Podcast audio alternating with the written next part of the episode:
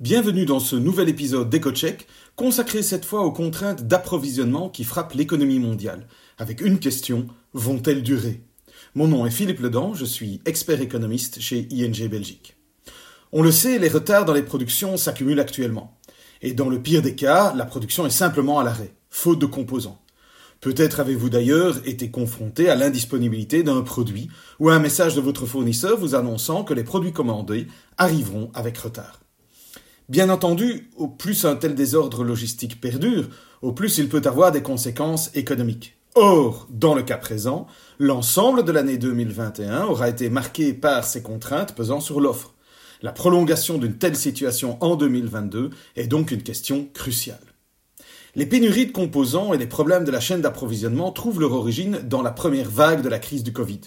On s'attendait en effet à ce que le confinement d'une bonne partie de l'économie mondiale, au premier trimestre de 2020, provoque une récession pire que celle observée en 2008. À l'époque, l'économie avait mis des années à se remettre de la crise, et celle-ci a obligé les entreprises à réduire leur capacité de production, faute de demande. Sur base de cette expérience, la crise du Covid ne pouvait qu'entraîner une faiblesse plus profonde et longue de la demande mondiale. Cependant, l'histoire ne s'est pas répétée et c'est plutôt le contraire qui s'est produit. Les mesures massives de relance budgétaire ont stabilisé les revenus des ménages et les préférences en matière de dépenses se sont déplacées des services comme l'hôtellerie et le tourisme vers les biens durables. Cela a rapidement mis la chaîne d'approvisionnement mondiale sous pression, ce qui a également été accentué par d'autres phénomènes, tels que des perturbations météorologiques, des périodes de maintenance rendant certaines installations inopérantes, et bien sûr le blocage du canal de Suez. À ce jour, les contraintes d'approvisionnement prennent différentes formes. Les pénuries de semi-conducteurs ont été les premières visibles, mais d'autres composants ou matières premières rencontrent les mêmes problèmes de capacité de production. À côté de cela, on observe de plus en plus des pénuries de main-d'œuvre, qui sont aussi une contrainte d'offre. Enfin, même si les composants ou les produits finis sont disponibles, les contraintes dans le transport maritime mondial empêchent un approvisionnement fluide des marchandises.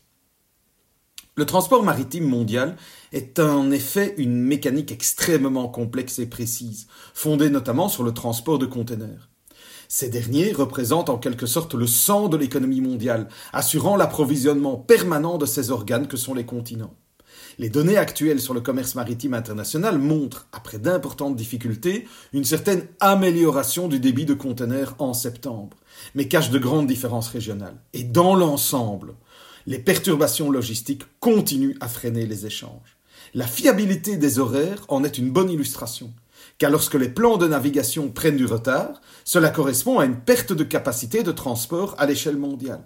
Ainsi, la ponctualité réelle de l'arrivée des navires dans les ports du monde entier, calculée par Sea Intelligence, reste à un niveau très bas.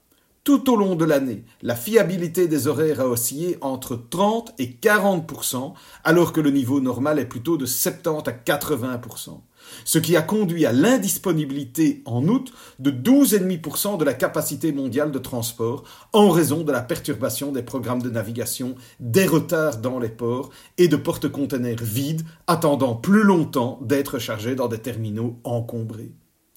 Bien que la forte accélération de l'économie mondiale semble avoir pris fin, la demande mondiale de biens reste forte et vient s'ajouter aux arriérés déjà énormes de l'industrie.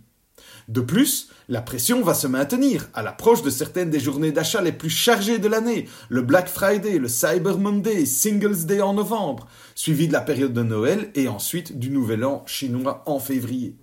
En outre, les pénuries provoquent des comportements de thésaurisation de la part des entreprises et des consommateurs, ce qui entraîne une demande excessive et de nouvelles pressions sur la chaîne d'approvisionnement. Dès lors, les facteurs qui plaident en faveur d'un assouplissement des contraintes d'offres à court terme sont encore très limités. L'extension des horaires d'exploitation jusqu'à 24 heures sur 24, 7 jours sur 7, pour décongestionner les cargaisons, comme ça a été le cas, comme ça a été décidé aux États-Unis, c'est utile, dans une certaine mesure. Mais si l'on tient compte des problèmes qui se posent le long de la chaîne d'approvisionnement, tels que l'absence de chauffeurs routiers, cela ne permettra pas de dénouer de nombreux nœuds qui entravent la fluidité du commerce mondial. La normalisation progressive du transport international prendra donc des mois et pas des jours. Ce qui explique pourquoi les contraintes d'offres se prolongeront en 2022. Nous prévoyons cependant un certain relâchement, une amélioration des contraintes à partir de début février. En effet, pendant le nouvel an chinois, toutes les usines chinoises sont fermées. Concrètement, il y aura moins de marchandises à transporter à partir de ce pays, permettant à la logistique mondiale de se concentrer sur les commandes du reste du monde. La logistique d'expédition pourra alors au moins partiellement rattraper son retard pendant cette période. Par contre, la pénurie de semi-conducteurs devrait rester problématique pendant une période plus longue. La mise en place de nouvelles installations de production prend des années, alors que la demande reste élevée. Cela nous amène à penser que les marchés des semi-conducteurs resteront très tendus jusqu'en 2023. Dans un autre registre, les pénuries de produits chimiques nécessaires à la fabrication de plastique ou de peinture, par exemple, devraient également durer jusqu'en 2022, car de nombreuses usines pétrochimiques à travers le monde sont encore fermées pour le moment. En conclusion, les contraintes pesant sur l'offre ne vont pas disparaître dans les prochains mois. Cela a encore été clairement montré dans un récent article publié dans la revue de la Banque centrale européenne et fondé sur des contacts entre celle-ci et les acteurs économiques aussi longtemps qu'elles n'entraînent pas un essoufflement de la demande, les contraintes d'offres ne sont pas un trop gros problème pour la reprise économique. Elle prendra simplement plus de temps, mais ne va pas perdre en vigueur. Par contre, si les contraintes actuelles entraînent des annulations massives de commandes, donc une baisse de la demande, ça va entraîner alors des pertes d'activité, des faillites et des pertes d'emploi. Ce n'est pas notre scénario, mais c'est un risque.